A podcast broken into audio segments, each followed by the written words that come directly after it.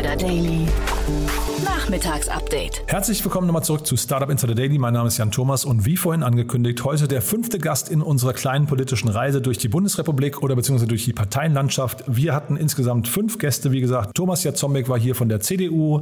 Dieter Janicek, Bündnis 90 Die Grünen, Valerie Sternberg-Irvani von Volt, Bettina Stark-Watzinger von der FDP und heute ist Verena Huberts hier, Bundestagskandidatin für Trier und Trier-Saarburg für die SPD und wir haben, wie mit allen anderen Kandidaten, auch einen, einen lockeren Plausch geführt über die aus unserer Sicht, würde ich sagen, wichtigsten Themen, nämlich äh, Europa, Umweltschutz, Digitalisierung, Startup-Szene und Bildung. Ich würde mal sagen, das ist so ganz grob das, was wir mit allen besprochen haben. Ich kann euch auch empfehlen, wir verlinken auch nochmal alle Gespräche. Ähm, hört euch die anderen auch nochmal an und empfehlt sie vor allem weiter. Es ist, glaube ich, ideal für Menschen, die in der Startup-Szene unterwegs sind und die vielleicht noch unentschlossen sind, was sie am Sonntag wählen sollen. Also von daher es lohnt sich. Bevor wir jetzt reingehen ins Gespräch, noch kurz der Hinweis auf morgen. Morgen haben wir wieder eine Sonderfolge, denn wir hatten jetzt so viele tolle Gäste und wir haben jetzt, habt ihr ja mitbekommen, wir haben den politischen Gästen immer eine Einzelfolge eingeräumt. Deswegen hatten wir im Prinzip eigentlich zu wenig Sendeplatz und deswegen kommt morgen eine Sonderfolge mit Jannis Niebeschütz, dem Co-Founder und Managing Director von CoachHub. CoachHub, eines der am stärksten wachsenden Unternehmen in Berlin, wie der Name schon sagt, ist im Coaching-Bereich unterwegs, hat gerade eine riesen Finanzierungsrunde abgeschlossen und auch die Übernahme des französischen Marktführers in dem gleichen Segment verkündet. Ja, und wir haben quasi über die globale Expansion gesprochen. Wir haben darüber gesprochen, wie ein Unternehmen, das erst seit drei Jahren existiert, so einen Durchmarsch haben kann und jetzt schon europäischer oder vielleicht sogar globaler Marktführer ist. Also es ist wirklich ein tolles Gespräch. Ich kann es euch nur empfehlen, wenn ihr lernen möchtet, hört auf jeden Fall morgen rein. Jannis verrät, wie es geht. Und ja, wie es bei der SPD geht, das verrät uns jetzt gleich Verena Huberts. Wir gehen sofort rein ins Gespräch. Jetzt kommen nur noch ganz kurz die Verbraucherhinweise. Startup Insider Daily. Interview. Also ich freue mich total. Verena Huberts ist hier und äh, beim letzten Mal habe ich sie doch begrüßt als Gründerin von Kitchen Stories, aber das ist äh, längst Vergangenheit. Wir reden mit der Bundestagskandidatin für Trier und Trier-Saarburg. Hallo Verena. Hallo Jan. Ja, Wahnsinn. Toll, dass du da bist und Bevor wir jetzt einsteigen, äh, man muss vielleicht dazu sagen, für die SPD, ja, das ist ja nochmal ganz wichtig.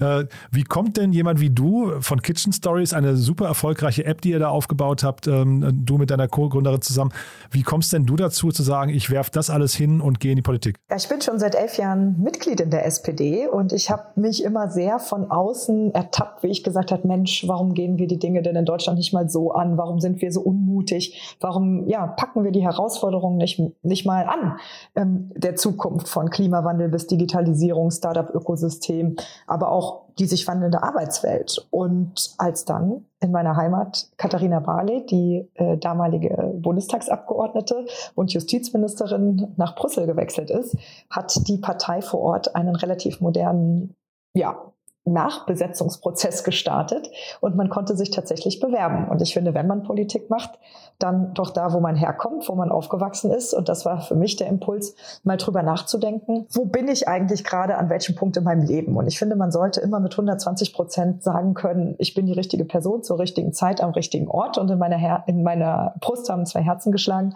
Das eine Kitchen Stories, aber das andere eben auch das politische, gesellschaftliche Engagement und dann nach einem langen Coaching-Prozess auch gemeinsam mit meiner Mitgründerin habe ich mich dann entschlossen, äh, ja, von Berlin nach Trier zu ziehen und hier mich reinzuhängen und mich zu bewerben für das Bundestagsmandat. Nein, gar nicht. Also es ist wirklich so ein spannendes Jahr, so, also ich sehe es als Privileg an, kandidieren zu dürfen und nehme so viel mit und habe richtig Lust, ähm, das jetzt auch in Berlin umzusetzen. Mhm. Vielleicht, äh, also ich finde das erstmal bewundernswert, weil die meisten, damit, das, damit unterscheidest du dich schon von wahrscheinlich der 99 Prozent der Menschen in Deutschland, die auch nur immer schimpfen und sagen, man müsste mal, ja, und dann aber diesen Schritt äh, eigener Schweinehund äh, oder Komfortzone und so weiter einfach nicht hinbekommen. Ne? Äh, wenn du sagst, schon seit elf Jahren, vielleicht kannst du da nochmal sagen, wie, wie kam es denn dazu, dass du vor elf Jahren gesagt hast, ich gehe in die Politik? Oder ich werde Parteimitglied, ne? Ja, das war die Bundestagswahl 2009. Da war Frank-Walter Steinmeier der Kanzlerkandidat und der hat eine Rede gehalten vor der Porta Nigra in Trier und hat gesagt, warum gibt es eigentlich keinen Mindestlohn in Deutschland, aber ungefähr überall in Europa. Und ich habe zu der Zeit bei Burger King gejobbt und da gab es 6,13 Euro. Und ich dachte, Mensch, davon kann man halt wirklich keine Sprünge machen. Als Schülerin war das. Und ähm, als dann Schwarz-Gelb gewonnen hat und Merkel-Westerwelle erstmal die Mövenpick-Hoteliersteuererleichterung auf den Weg gebracht haben, habe ich gedacht, nicht nur meckern, sondern mitmachen und bin dann in die SPD eingetreten. Und jetzt mal SPD, das ist ja eigentlich das eigentliche Thema, um das es heute geht. Wir stehen ja jetzt kurz vor der Wahl. Ähm, wie zufrieden oder wie deckungsgleich sind denn deine Ansichten mit der der SPD? Also, weil ich, ich finde das persönlich immer so schwierig. Also, ich glaube, jeder Mensch ist irgendwie politisch interessiert, aber dann zu sagen, man dieses Thema Parteizugehörigkeit und dann da entsteht ja automatisch auch so ein Schwarz-Weiß-Denken, ne? Wir und die, so Lagerbildung im Kopf. Wie, wie zu Hause bist du da? Also in meinen Werten total. Also mein Vater war Schlosser, meine Mutter ähm, war Gemeindereferentin. Ich habe schon immer gelernt und mitgenommen, dass es nicht nur um sich selbst im Leben geht, sondern dass man über den Tellerrand hinausschauen sollte.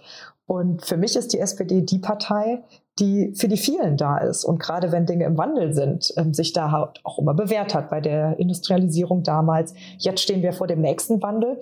Und ich glaube, da kann man schon sagen, dass ich finde, dass keine Partei das bis jetzt besonders gut hinbekommen hat. Und das ist für mich eben Ansporn, da auch mitzumachen. Und ich finde eigentlich dieses dieser Gedanke Aufstieg durch Gründung ist eigentlich ein sehr schöner, weil mhm. es kommt nicht auf das Elternhaus an, nicht auf den Studienabschluss, sondern auf die eigene Idee, Leidenschaft und Vision. Und deswegen ähm, fühle ich mich in der SPD auch dahingehend sehr verankert und will auch genau diese unternehmerische Brille, bedeutet ja auch Entbürokratisierung, Pragmatismus, Patriotismus, äh, Mut ähm, auch mit einbringen lassen in die SPD-Bundestagsfraktion. Ja, ich finde, wenn man dir zuhört, dann, dann merkt man schon, da, da, da äh, entsteht gerade oder, oder ist gerade, wird gerade eine, eine, Politikerin wachgeküsst, das merkt man schon. Also da ist sehr viel Professionelles, finde ich, schon bei deinem Auftreten. Zeitgleich, ähm, äh, also mich, mich wundert so ein bisschen äh, generell die Startup-Szene gerade, ähm, dass man, dass man nicht auch auf die Politik so ein bisschen disruptiv drauf guckt. Denn äh, sag mal, das Parteienkorsett, was wir hier haben, ist ja irgendwie, das besteht ja schon ewig. Ne? Und, und, und jetzt streiten sich irgendwie die Einzelnen darüber, ob die FDP die richtigen oder die CDU oder die, äh, die also vor allem die Grünen waren ja auch irgendwie so in der, in dem, äh, in dem, der Umfrage des Bundesverbands Deutsche Startups die führende Startup-Partei. Aber ist das überhaupt noch zeitgemäß, dass man da in Parteien denkt? Also ich würde mir wünschen, dass wir in der Politik viel mehr brückenbauend auch unterwegs sind. Das ist ja zum Beispiel auch der Ansatz von Joint Politics, ein politischer ja, man kann Talentförderansatz, äh, der so ein bisschen nach VC-Logik funktioniert und mhm. sagt, wir wissen nicht, wie wir die Dinge ändern, aber wir probieren mal Dinge neu aus. Mhm. Und die gehen eben auch sehr disruptiv und sehr parteiübergreifend an die Dinge heran.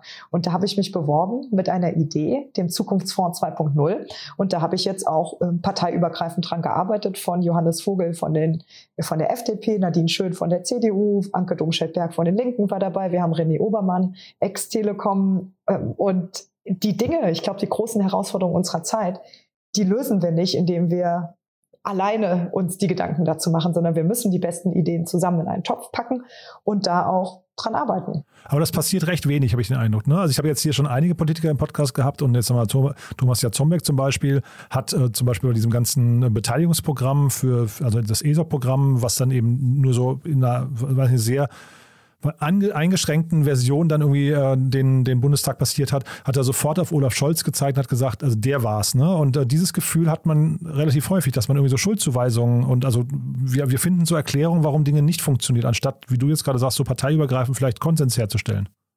Ja, das ist in der Tat so. Und gerade wenn es dann noch ähm, die ja, ähm, also nicht in der eigenen Koalition ist, sondern man ist vielleicht in der Opposition, mhm. dann nimmt man ja erst recht gar keine Idee an, weil das kommt ja von der Opposition. Ja. Und ich finde, das können wir uns gar nicht erlauben. Es geht ja so weit sogar, dass äh, schon mal Anträge, die die Opposition eingebracht hat, nochmal von der Regierung eingebracht wurden, der Regierungspartei. Und man hat einfach das Logo ausgetauscht, weil man sich nicht, ja, weil man sich da irgendwie zu schade war zu sagen, wir unterstützen den Antrag. Ne? Mhm. Und das ist ja eigentlich genau das falsche Denken in diesen Zeiten. Mhm. Dann lass uns mal ein bisschen über die SPD, über die Inhalte nochmal sprechen, ähm, wofür ihr da auch antretet. Also vor allem jetzt quasi mit den, diese ganzen Zukunftsthemen wollen wir hier nochmal beleuchten. Ne? Mhm. Äh, vielleicht mal im ersten Schritt, Maschmeyer hat ja jetzt gerade, also Carsten Maschmeyer hat ja jetzt gerade gepostet, dass die FDP die einzige Partei ist, die überhaupt Startups im Blick hat. Was würdest du da denn antworten? Also die FDP hat es äh, natürlich so ein bisschen zur DNA erklärt und ich finde ähm, die Aussage aber falsch, denn wir haben auch bei unserem Zukunftsprogramm, das übrigens diesmal nur 56 Seiten rund hat, also kann man gerne auch mal lesen, natürlich drin, dass wir den Gründungsstandort hier in Deutschland nach vorne bringen müssen, dass wir ähm, auch Frauen in der Gründung viel stärker unterstützen müssen, dass wir mehr investieren müssen, dass wir natürlich auf Innovation setzen und das bestenfalls auch europäisch. Und deswegen würde ich da widersprechen, aber ich finde auch, wir können da noch mehr und das spornt mich an, das auch innerhalb der SPD zu tun. Ja, jetzt hatte ich gerade heute Morgen Bettina äh, Stark-Watzinger von der FDP, ah, ja. ähm, äh, also im, Gespräch, ist noch nicht ausgestrahlt, äh, werden wir jetzt hier sprechen. Ähm, das hätte jetzt auch von ihr kommen können. Also das war jetzt fast so deckungsgleich. Gründung äh, fördern, äh, mehr Frauen, äh, irgendwie auch Venture Capital für Frauen bereitstellen, mehr Kapital und so weiter. Ähm, Gibt es da überhaupt dann Unterschiede? Also kann man sich überhaupt bei den Themen noch abgrenzen oder ist es hinterher vielleicht auch sowas wie ja, ähm, dieser übergeordnete Kantsche Vernunft eigentlich, dass man sagt, es gibt bestimmte Themen, die jetzt eigentlich auch erstmal kommen müssen, egal von wem? Also ich finde, Politik ist viel zu oft ähm, nicht ein Erkenntnisproblem, sondern ein Umsetzungsproblem. Also wir sind uns, glaube ich, in der, in der Analyse sehr oft einig, aber es kommt dann irgendwie zu wenig. Zum Beispiel, dass wir Gründen leichter machen wollen, dass wir Bürokratie abbauen möchten. Man kann ja immer noch kein Personalausweis online beantragen. Und wenn man mhm. sich das jetzt mal diesen Unternehmensgründungsprozess oder all die unternehmerischen Formulare und Co. Ähm, anschaut, dann ist es natürlich erst recht in weiter Ferne. Mhm. Und deswegen ist es für mich halt ganz wichtig, diese Diskussion um Digitalministerium oder nicht, die ist für mich eigentlich total überholt, sondern es muss sich jemand mal den Hut aufziehen. Es muss eine Verantwortlichkeit, personelles und auch monetäres Budget her, denn sonst kriegen wir es ja auch nicht hin. Und deswegen finde ich zum Beispiel den Ansatz eines Digitalkabinetts wie in Rheinland-Pfalz ganz gut, weil da kommen alle regelmäßig zusammen. Man nimmt ja jetzt nicht aus Verkehr, aus Arbeit, aus Bildung irgendwie das Digitale raus und das andere funktioniert ohne, sondern man muss es mitdenken und man muss es aber auch zur Chefsache machen. Und da finde ich schon, dass wir die letzten Jahre oder das letzte Jahrzehnt so ein bisschen die Zukunft verpennt haben. Mhm. Und deswegen ist da jetzt auch jedenfalls Zeit, ähm, da mal einzusteigen, die Weichen zu drehen und jetzt auch mal wirklich Neues auszuprobieren oder das, was man mal hinkriegen muss, auch mal hinzubekommen. Und wie sieht das konkret aus? Weil jetzt, ähm, ich hatte zum Beispiel auch Wallerberg, äh, Entschuldige, Valerie äh, Sternberg-Irvani hier im Podcast von, von Volt und die hat auch gesagt, man müsste eigentlich, also man vermisst so die Prioritätensetzung, die Fokussierung. Ähm, und das kennen wir ja aus der Startup-Szene auch. Ich meine, man, man versucht zu fokussieren. Wenn du jetzt sagst, da muss umgesetzt werden, Digitalministerium ist eine überholte Frage, aber ähm, wer soll sich denn den Hut aufsetzen? Weil mein Gefühl ist immer, dann deutet man doch zum Beispiel nach Brüssel oder auf, die Förder auf den Föderalismus, auf die Region. Also man hat so eine, ja fast, also eine Struktur, die man vielleicht auch mal aufbrechen müsste an der einen oder anderen Stelle, oder? Wie würdest du das sagen? Also mit dem Kooperationsverbot, was wir jetzt schon mal aufgehoben haben in der Bildung, ist man ja schon mal den ersten Schritt gegangen. Aber ich stimme dir dazu. Es macht jetzt keinen Sinn, dass jedes Bundesland eigentlich eine eigene Cloud-Infrastruktur baut, mhm. um genau diese Prozesse digital abzubilden, sondern Auto anmelden, Wohnung anmelden. Das ist ja bei jedem gleich. Mhm. Da muss man ja nicht in jedem Bundesland das nochmal komplett neu machen oder zumindest sich Teile davon ähm, teilen. Und ich vermisse da tatsächlich auch eher diesen Hut auf, Vision, in zwei Jahren gucken wir uns das an, weil es ist halt immer so träge und so super zäh. Genau, und genau. ja, die Antwort von Volt ist dann einfach zu sagen, wir machen jetzt einfach neu. Aber ich finde, man muss es ja versuchen, in den bestehenden Strukturen auch nach vorne zu schaffen. Also mhm. die SPD ist ja eine über 150 Jahre alte Partei und die hat ja eine sehr große Mitgliedschaft und eine sehr große Daseinsberechtigung. Und warum ähm, man dann äh, sagt, es gibt halt nur den Weg, das ohne die etablierten Parteien zu schaffen, das ist eben nicht mein Weg. Also ich mhm. möchte das gemeinsam mit und in der SPD schaffen. Ja, ich zitiere jetzt auch nur die anderen Gespräche quasi ja. als, äh, also nicht, nicht als meine Meinung, sondern eher ja. nur, dass du weißt, dass ich mit denen auch gesprochen habe und dass, dass ich eben so ein paar Parallelen auch sehe wo ich mich manchmal frage, naja, vielleicht muss man sich auch zusammenraufen und sagen, es, so wie du es jetzt gerade am, am, Beispiel deines Zukunftsfonds auch gesagt hast, man, es geht ja eigentlich um die Sache. Ne? Ähm, und ich würde sagen, ein Thema, wir haben ja jetzt äh, sagen wir, mehrere sehr dringende Aufgaben vor uns als, als Nation. Wir sind ja keine Insel, das darf man, glaube ich, nie vergessen. Da gibt es einen globalen Wettbewerb und äh, auch eine globale Naturkatastrophe, die auf uns zurollt oder auch eine globale Corona-Krise, die dann äh, irgendwie besteht. Wie kriegen wir denn überhaupt Geschwindigkeit rein in das ganze Thema? Also erstens, wir brauchen mal ein klares Zielbild. Und wenn das heißt, Klimaneutralität so schnell wie möglich hinzubekommen, mit aber auch der Chance, dass daraus neue Arbeitsplätze und Zukunftstechnologien und Bereiche entstehen können, mhm. dann muss man das A erstmal mit ein, auf der einen Seite Budget unterfüttern. Ich glaube, in Wasserstoff und Co. ist jetzt erstmal auch jede Menge geflossen. Aber wenn man sich dann auch mal die Umsetzung anschaut, der bestehenden Programme und Möglichkeiten, da äh, verzweifelt man fast. Also ein Beispiel Photovoltaikanlagen. Wenn wir aus der Kohle schneller raus wollen, wenn wir es hinbekommen wollen, dass wir die Erneuerbaren schneller hochbekommen und äh, mehr nutzen, dann kann es doch nicht so kompliziert sein, dass man die Leute fast schon davon abhält, so eine Anlage aufs Dach zu packen, weil man ganz schnell für den Staat zum Unternehmer wird, wenn ich zu viel Strom produziere und dann muss ich eine Vorsteueranmeldung machen. Und wir mhm. wollen ja eigentlich, dass ganz viel extra Strom entsteht und im bestenfalls noch der Nachbar sein Auto dort tankt, sein E-Auto. Das darf man aber rechtlich nicht, weil die Personenidentität nicht mehr gewährleistet wird. Also der Bürokratismus steht uns im Weg und wir also wir sagen, jeder, der unbedingt mitmachen will, der darf sich schon durchwursteln. Aber die Frage muss doch anders sein. Wie kriegen wir es so hin, dass jeder mitmachen will, weil es so einfach ist und es total Sinn macht, einfach auch dabei zu sein. Mhm. Und äh, Bürokratismus ist ja ein wunderschönes Thema. Also wir, das Thema digitale Verwaltung. Ne? Also ich weiß gar nicht, wie du darauf schaust. Das muss dir doch auch, das muss dich doch nachts nicht schlafen lassen. Als jemand, der aus der Startup-Welt kommt, wo alles, wo man möglichst viel versucht zu automatisieren. Und dann zeitgleich haben wir es aber hier mit irgendwie den gefühlt den trägsten äh, Behörden zu tun, die man überhaupt kennt, wo, man, wo mir auch so die Incentivierung zum, zum Schnellwerden fehlt. Definitiv ist das äh, ein ja, total zu zu langsames Thema. Ähm, also die Mitarbeiterinnen und Mitarbeiter will ich an der Stelle auf jeden Fall nicht an den Pranger stellen. So war das nicht gemeint. Ja, ne? nee, nee, also falsch, die mhm. operieren natürlich mit dem, was sie haben genau. und so, wie es ist. Genau. Aber dass wir faxen, dass wir Anträge auch jedes Jahr wieder neu einreichen müssen und sie nochmal neu ausfüllen müssen. Also man muss sich den Prozess mal anschauen. Man muss ihn nicht einfach digitalisieren, sondern mhm. man muss ihn eben auch effizienter und neu aufsetzen in vielen Fällen. Und das ist halt schon nicht so ganz trivial, weil da wirklich verschiedene Ebenen mithängen, Bund, Länder, Kommune. Ähm, aber das muss man hinkriegen. Also es kann ja nicht sein, dass wir so, wir sind die viertstärkste, viertwichtigste Volkswirtschaft der Welt und wir operieren so als Staat, wie wir operieren. Also das geht halt nicht. Also da, da, da klaffen schon irgendwie Anspruch und Wirklichkeit weit auseinander. Ne? So ist es. Ja. Ähm, also deswegen freut mich das ja, dass jemand wie du jetzt sagt, ich gehe in die Politik. Das ne, verstehe mich nicht falsch. Ich, ich glaube, du kommst ja mit dem richtigen Mindset da an. Ich hätte nur erwartet, dass du zum Zeitpunkt heute schon viel frustrierter bist. ich bin ja noch nicht drin. Das ja. heißt, ähm, ich habe jetzt ganz viele Ideen. Ich mhm. habe durch den Wahlkampf unheimlich viele Menschen, Initiativen, Vereine, Projekte, Unternehmen kennengelernt. Mhm. Und ähm, ich verstehe ja Politik auch als, ich nehme die Themen der Menschen mit in meinen Rucksack nach Berlin und setze mich mhm. dafür ein. Natürlich habe ich auch meine eigene Themensetzung, also Arbeitswelt der Zukunft, wie wir aber auch ähm, natürlich den Gründungsstandort nach vorne bringen. Aber je länger man sich damit beschäftigt, desto frustrierter wird man in einigen äh, Bereichen mhm. und desto mehr spornt es mich an, das auch zu ändern. Und lass uns mal Arbeitswelt der Zukunft, das ist ja ein super spannendes Thema, weil das ja extrem viel zu tun hat, auch mit dem lebenslangen Lernen. Ne? Da, das ist ja irgendwie auch noch nicht so richtig angekommen. Also das Thema Weiterbildung, möglicherweise betriebliche Weiterbildung, aber auch so die Verantwortung Verantwortung des Einzelnen.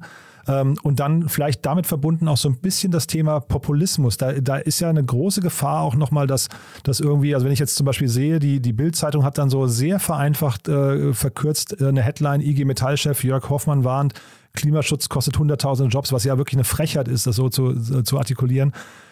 Wie guckst du denn da drauf? Und, und also ich meine, es ist ja klar wahrscheinlich, dass wir Jobs verlieren und dass Jobs sich wandeln, aber muss man davor Angst haben? Ich würde mir wünschen, dass wir diesen Wandel, der uns bevorsteht, das war ja bei der Digitalisierung im Endeffekt genau dasselbe. Äh, vernichtet der Roboter unsere Jobs, ähm, macht, die Digital äh, macht der Klimawandel ähm, alles kaputt. Und genau dieses Angstmachen durch so Headlines, wie du sie gerade beschrieben hast in der Bildzeitung, ähm, führt uns ja nicht dazu, dass wir sagen, hey, natürlich wird es ruckelig. Und natürlich ähm, müssen wir uns auch in diesen Strukturregionen, wo Kohle ähm, und Stahlabbau natürlich eine, eine, eine, riesen, eine Riesensache sind oder Stahlproduktion, äh, Gedanken machen, was denn da die Dinge der Zukunft sind. Aber ich finde, wir in Deutschland, wir haben doch alles. Äh, wir sind doch in den, also wir sind doch in der besten Ausgangssituation mit so vielen Ingenieuren, Tüftlern, Denkern, da auch wieder federführend neue Technologien für uns zu entdecken und äh, dass da auch ganz viel Neues entstehen kann. Aber diese Perspektive, mhm. die fehlt, weil sie auch keiner aufzeigt so richtig. Und diesen Wandel mit Optimismus mal zu gestalten, ja, ist einfach wird nicht alles, da bin ich mir durchaus bewusst, aber das Angstmachen bringt, finde ich, gar nichts. Ja, und ich meine, dazu kommt ja vielleicht, das war jetzt wahrscheinlich bei Kitchen Stories nicht ganz so relevant, aber dieses Thema Lobbyismus. Ne? Wir haben ja, ähm, ja. und also das ist ja, glaube ich, ein riesengroßes Problem, dass wir in Deutschland sehr, sehr starke Verbände haben, die sich dann immer auch das ist ihre Aufgabe, einsetzen für, für bestimmten Protektionismus, nenne ich es mal. Ne? Also das heißt, man verhindert auch den Wandel bewusst und hält dadurch natürlich irgendwie verkrustete oder altbackene Technologien am, am, am Leben. Ne? Also nehmen wir mal jetzt, keine Ahnung, MyTaxi, die lange nicht gegen äh, die Taxibranche, also jetzt als plakatives Beispiel, hat man ja überall. Ne? Aber genauso auch Hubertus Heil, der jetzt plötzlich dann auftaucht, also ist ja auch SPD, der jetzt plötzlich bei Gorillas so ein, so ein ähm, Stell dich eingibt, wo ich mich auch frage, wie kann das sein? Ne? Also das, äh, den Lobbyismus, den sprichst du natürlich richtigerweise an. Also ich bekomme ja jetzt schon ganz, ganz viele Sachen zugeschickt. Ähm, ich bekomme schon Angebote von Lobbyisten, die mich in Trier besuchen wollen aus Berlin.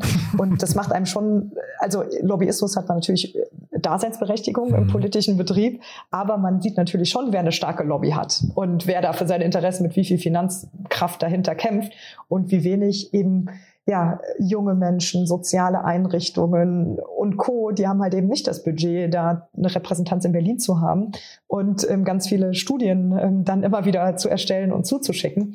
Und da will ich natürlich als Abgeordnete für alle ansprechbar sein und mich da jetzt auch nicht von äh, ich sag jetzt mal, eintüten lassen, weil es da die schönsten Präsentationen und das beste Essen gibt. Hm. Ja, das ist schon also wirklich bemerkenswert, dass sie dich jetzt schon quasi, also wo, du sagst ja selbst, du hast ja quasi noch nicht mal richtig angefangen, ne? Ja. Äh, bist ja noch nicht mal richtig angekommen, dass, dass du da quasi schon so ein Ziel bist. Das finde ich, äh, also hätte ich mir gar nicht, äh, gar nicht vorstellen können. Also die Lobbyisten, so wie ich es gehört habe, die sind besser als jeder Vertrieb. Die haben eine Excel-Liste, da wird äh, gelistet, wer hat welche Einzugswahrscheinlichkeiten und dann wird da schon, dann müssen die an, eingeben, Kontakt aufgenommen. So, zack, mhm. damit die schon mal Prä-Parlamentarismus äh, mit der Person bestenfalls gesprochen haben. Ist ja irre. Du, ja. Dann, dann lass uns mal, du hast jetzt gerade schon so im Vorbeigehen gesagt, Digitalministerium, die Frage ist so eine überholte Frage. Ähm, ich weiß trotzdem nicht, ob da jetzt Deckungsgleichheit bei allen Parteien besteht. Also wie ist denn dein Blick da drauf? Welche Kompetenzen? Weil Doro Bär, also aus meiner Sicht ein zahnloser Tiger, hat nicht viel, nicht viel äh, mhm. hinbekommen, aber das ist nicht ihr Versagen, glaube ich. Das ist eher, glaube ich, ein strukturelles Thema, weil sie eben auch keine Kompetenzen hatte. Ne? Wie müsste man denn, genau. welche Kompetenzen braucht denn das Digitalministerium? Also ich wäre ja eben gegen ein Digitalministerium, so. sondern äh, dafür, dass äh, Digitalisierung Chefsache wird, also dass das tatsächlich der Kanzler, die Kanzlerin unter sich hat. Mhm. Da kann er natürlich einen Mitarbeiter haben, der das Ganze nochmal so ein bisschen CEO, CPO oder COO-mäßig ähm, dann auch hat, innehat mhm. und aber dann auch die, die Ressourcen darunter und dass man in einem Digitalkabinett, also jedes Ministerium, jeder Minister kommt dann eben alle x Wochen zusammen und man bespricht eben ähm, die den Fortschritt auf der Roadmap. Und um die Roadmap zu kennen, muss man sich natürlich von vornherein erstmal über die digitale Strategie des Landes bewusst werden und sagen, wo hakt's, wer kümmert sich um was, wann kommen wir zusammen und was sind jetzt hier die nächsten Schritte. Und da finde ich, sind auch Koalitionsverträge, die man einmal festschreibt und vier Jahre abarbeitet, vielleicht nicht mehr zeitgemäß, sondern vielleicht muss man auch sagen, so, wir gucken uns dann nach einem halben Jahr an, wo stehen wir, was haben wir erreicht und mhm. ist es mhm. überhaupt noch richtig, diese Richtung zu verfolgen. Wobei Chefsache, könnte man ja fast sagen, ein Staatsminister ist ja nah dran an, also jetzt in dem Fall Merkel gewesen. Das hätte man ja fast ähnlich deuten können wie das Konstrukt, das du gerade genannt hast, ne? Ja, aber wenn der Chef nichts tut, dann bringt es halt trotzdem nichts. Ne? ja, okay.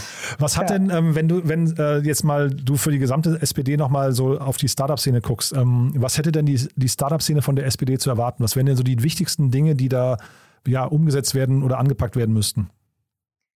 Also wir wollen auf der einen Seite auch ein One-Stop-Shop für Kunden, also dass man wirklich nicht mehr die verschiedenen Behörden abtingeln muss, den Gewerbeschein auf einem gelben Ausdruck irgendwie ausfüllen muss und dass es einfach mal einfacher geht und auch mhm. schneller. Das mhm. ist mal eins. Bürokratieabbau Nummer zwei. Drei, wir wollen was für Gründerinnen auch in diesem Land tun. Da ist mein Vorschlag zu sagen, wir müssen auch gucken, dass überall da, wo der Staat investiert, ähm, auch eine gewisse Quotierung in den Investmentkomitees stattfindet. Denn Männer investieren eher in Männerideen, das ist auch empirisch bewiesen. Und da müssen wir eben den Zugang zu Kapital auch stärken. Ähm, dann ist es aber auch so, dass natürlich für viele Frauen das Thema Familienplanung irgendwann gegebenenfalls eine Rolle spielt. Wenn das mit der Gründungszeit zusammenfällt, ist es wahnsinnig schwierig, denn Mutterschutz, Elterngeld für Selbstständige äh, berechnet sich auf den umsetzenden Gewinn der letzten Jahre und die hat man halt am Anfang nicht. Mhm. Und wenn wir wollen, dass mehr Menschen gründen, muss sich das auch vereinfachen. Ich bin auch großer Befürworter eines Chancenkontos, denn Mengting und ich haben damals kein Funding bekommen, weder von Angels noch von VCs. Und wenn wir nicht 25.000 zusammengekratzt hätten von Familie, Bekannte und Co., dann gäbe es da heute kein Kitchen Stories. Und in meinem Chancenkonto-Konzept hätte man 25.000 bis 50.000, relativ niedrigschwellig, einfacher Antrag. Wenn es klappt, wird das ein, ja, wird das sowas wie ein Convertible Loan, also es wird dann einfach angerechnet bei der nächsten Finanzierungsrunde in Eigenkapital. Und wenn es nicht klappt, zahle ich nach zehn Jahren die Hälfte zurück, wie beim BAföG. Mhm. Damit kann jeder sehr einfach loslegen.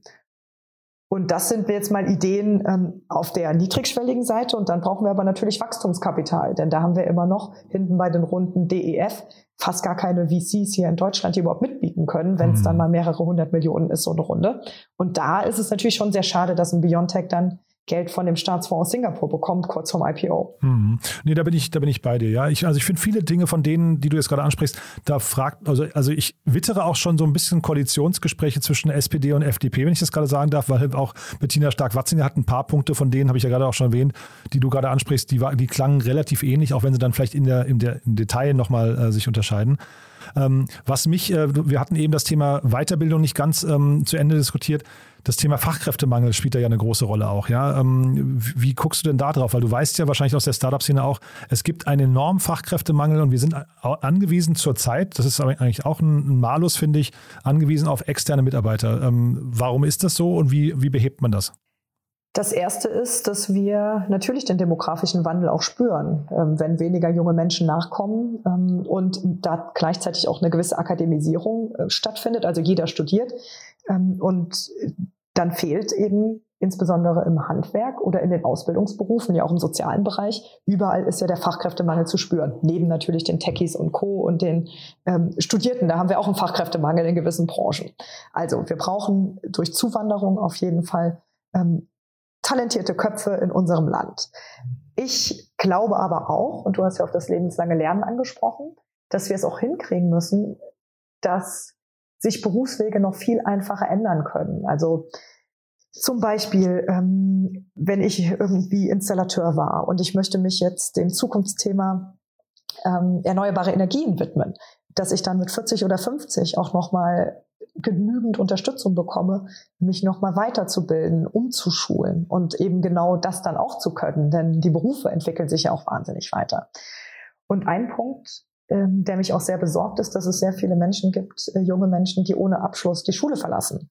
Und die müssen wir auch nochmal mit 23, 24, 25 einfangen und sagen, Ihr könnt dann auch noch mal eine Ausbildung machen. Das machen die meistens dann nicht mehr, selbst wenn sie es für sinnvoll halten, weil die jobben irgendwo, verdienen irgendwie ihre 13, 14, 15 Euro und dann geht man halt eben nicht mehr so gern auf seine 5, 6, 700 Euro Ausbildungsgehalt.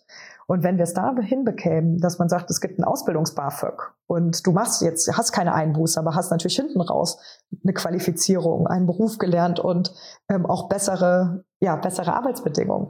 Ähm, da ist noch wahnsinnig viel Potenzial, wirklich auch niemanden zurückzulassen. Das können wir uns nicht erlauben. Mhm. Nee, finde ich, finde ich toll. Dann lass uns doch vielleicht zum Schluss nochmal ganz kurz äh, nochmal die Brücke zum Anfang schlagen. Ähm, also Stichwort Mut zum Gründen. Ne? Jetzt hast du ja, du hast ja eine sehr erfolgreiche Gründer, äh, Gründung hinter dir. Ähm, kannst du vielleicht auch nochmal kurz beschreiben, wie die Reise war und vielleicht nochmal Menschen Mut machen zu gründen, weil möglicherweise haben wir ja immer noch dieses Thema, dass Leute auch Angst haben. Ne? Vielleicht Angst, weil die, das, die soziale Hängematte nicht äh, oder, oder das Auf Auffangen nicht gegeben ist, dass sie vielleicht hinfallen und nicht mehr hochkommen, aber vielleicht auch Angst äh, vor Gesichtsverlust oder sowas. Vielleicht kannst du da nochmal kurz so zum Abschluss einen Appell fürs Gründen, sofern du das also überhaupt so siehst. Ich weiß es nicht, wahrscheinlich schon, ne? Ja, definitiv. Also ich finde, viel mehr Menschen sollten gründen. Ähm, wir suchen in Deutschland eher die Gründe, warum es nicht klappt, anstatt zu sagen, hey, das könnte doch auch mal klappen. Und deswegen eine Kultur des Scheiterns, äh, eine Kultur des, man muss nicht mit 21 einen Job beginnen und dann dort in Rente gehen. Und viele junge Menschen, wenn man sich auch die ganzen Umfragen anschaut, wünschen sich teilweise auch ein Beamtenverhältnis, weil sie die Sicherheit natürlich auch ähm, schon hochschätzen. Mhm. Und deswegen finde ich es ganz wichtig, dass wir zum Beispiel über so Initiativen wie Start-up-Teams auch das Thema in den Schulen verankern. Da bin ich ja auch Mentorin und sagen, Gründen ist auch nicht immer nur Digital-Startup in Berlin, sondern es ist auch die Schreinerei, äh, die Wäscherei und ähm, andere Berufe, die selbstständig ausgeübt werden. Mhm. Und dass das wahnsinnig viel viele Vorteile hat, ähm, eigene äh, Themen, eigene Firmenkultur, eigene Produkte zu entwickeln und eben nicht auch, die, auch das eher ähm, ja, selbstständige Arbeiten, die Vereinbarkeit ist ja auch eine ganz andere, als wenn ich irgendwo immer im Büro sitzen muss zu gewissen Zeiten. Ähm, und deswegen ein Appell ans Gründen, definitiv. Wir brauchen mehr Gründerinnen und mehr Gründer in diesem Land. Und jeder ähm, und jede sollte sich das auch trauen und einfach mal versuchen, denn es sieht von außen noch immer viel komplizierter aus. Es ist auch hart. Also ich glaube, eine romantisierte Vorstellung darf man auch nicht vermitteln. Mhm. Denn die Leute sind nach einem halben Jahr spätestens wieder weg bei dem zehnten Nein. Aber es sollten doch mal mehr Leute ausprobieren. Ja, super. Und sag mal, ganz kurz zum Schluss noch, hat man sich, dich sich jetzt eigentlich so vorzustellen, dass du auch tatsächlich so Wahlkampfreden in so Festzelten und sowas hältst? Weil ich habe auf deiner Webseite, glaube ich, gesehen, äh, du, du denkst Wein und WLAN zusammen. Das fand ich total sympathisch. Ähm, aber heißt das so quasi, da, das sind jetzt so richtige, so, so große Veranstaltungen, stehst du dann so richtig wie so eine Wahlkampfrednerin da oben? Und wenn dem so ist, kriegst du da bei der SPD jetzt eher Applaus oder auch viel Kopfschütteln, weil du für zu, zu große Position, also zu, für Positionen stehst, die zu weit weg sind von der Basis? Also Corona-bedingt sind die Veranstaltungen dieses Jahr leider größtenteils ausgefallen. Wir hatten aber die ein oder andere Wahlkampfveranstaltung, zum Beispiel letztens mit Malu Dreyer in Trier, wo wir dann durchaus auch schon die große Bühne aufbauen. Und ähm, ich musste mich ja hier oder durfte mich intern in einem Bewerbungsprozess ähm, dann auch bei allen Mitgliedern vorstellen. Und da gab es natürlich am Anfang schon Vorurteile. Äh, so nach dem Motto, äh, kommt da jetzt eine arrogante Unternehmerin wieder zurück aus Berlin mit ihren High Heels und Businesskostüm. und so ist es ja wirklich nicht. Mhm. Und ähm, deswegen ähm, konnte ich diese Vorurteile oder diese Fragezeichen sehr schnell ausräumen. Und alle äh, freuen sich sehr, dass ich mit so viel Engagement und neuen Ideen ähm, eben auch die, die Fragen der Zeit angehe. Und das ist ja auch gemeinschaftlich. Ich finde, hat auch sehr viel mit dem Gründen zusammen. Man macht es im Team, das ist auch in der Partei so. Und deswegen ähm, freue ich mich über so viel Rückenwind und Motivation von jung und alt und ganz, ganz viel tatkräftige Unterstützung. Super. Du, dann drücke ich euch jetzt für den Endspurt die Daumen. Äh, es klingt ja momentan eigentlich ganz vielversprechend für euch, ne? Wenn da jetzt nicht noch, also jeder ist schon mal gestolpert im Wahlkampf. Ich hoffe jetzt nicht, dass es euch äh, kurz vor der Ziellinie noch passiert. Äh, Scholz hat, glaube ich, gesagt, die Grünen sind der Wunschpartner. Ich habe jetzt gerade sehr viel FDP-Positionen rausgehört. Ich frage dich jetzt einfach mal nicht, was du, was du denkst, aber es klingt ja auf jeden Fall momentan so, als seid ihr Teil der nächsten Regierung, ne? Ich wünsche mir die Ampel, das kann ich gerne sagen. Ach so, super. Cool, dann drücke ich euch die Daumen. Äh, Verena, ganz großartig, dass du hier warst und noch viel Erfolg äh, für den Endspurt, ja? Ja, danke, dass ich dabei sein durfte und ja, ebenso. Ähm, dir noch alles Gute und mhm. toll, dass du diesen Podcast so mit Leben füllst, auch im politischen Bereich. Startup Insider Daily, der tägliche Nachrichtenpodcast der deutschen Startup-Szene. So, damit sind wir durch für heute und auch durch mit unserem politischen Fünfklang. Wir hatten jetzt, wie gesagt, fünf tolle Gäste mit sehr unterschiedlichen politischen Ansätzen. Wir sind gespannt, glaube ich, alle miteinander, wie die Wahl ausgeht. Wenn ihr noch wahlunentschlossene Menschen in eurem Freundes- oder Bekanntenkreis habt oder Familienkreis, die sich irgendwie für die Themen Digitalisierung, Umweltschutz, Bildung, Bürokratieabbau und oder Europa interessieren, ja, dann wäre ich euch dankbar, wenn ihr quasi diesen Podcast weiterempfehlt, denn ich glaube, es lohnt sich. Wir hoffen ja alle, dass am Sonntag die richtigen Entscheidungen getroffen werden, wie auch immer die aussehen mögen, aber wir möchten natürlich sicherlich alle, dass möglichst viele Menschen zur Wahl gehen und ihr Kreuzchen machen. Also von daher gerne weiterempfehlen. Vielen Dank schon mal dafür und noch kurz der Hinweis auf morgen. Wie gesagt, Jannis Niebelschütz ist bei uns, der Co-Founder und Managing Director von Coach Hub. Ein super Gespräch. Ich kann es euch wirklich nur ans Herz legen. Hört morgen mal rein. Es lohnt sich. Dort erfahrt ihr, wie Jannis mit seinem Bruder zusammen einen globalen Marktführer aufbaut. Äh, momentan, ich glaube, europäischer Marktführer auf dem Weg zum globalen Marktführer, aber das Ganze innerhalb von drei Jahren. Also da passiert wirklich so vieles, was sich irgendwie richtig anfühlt. Von daher einfach mal reinhören. Es lohnt sich wirklich. So. Genug der Vorrede, kommt gut ins Wochenende und ich würde mich natürlich freuen, wenn wir uns morgen wieder hören. Bis dahin, alles Gute. Ciao, ciao.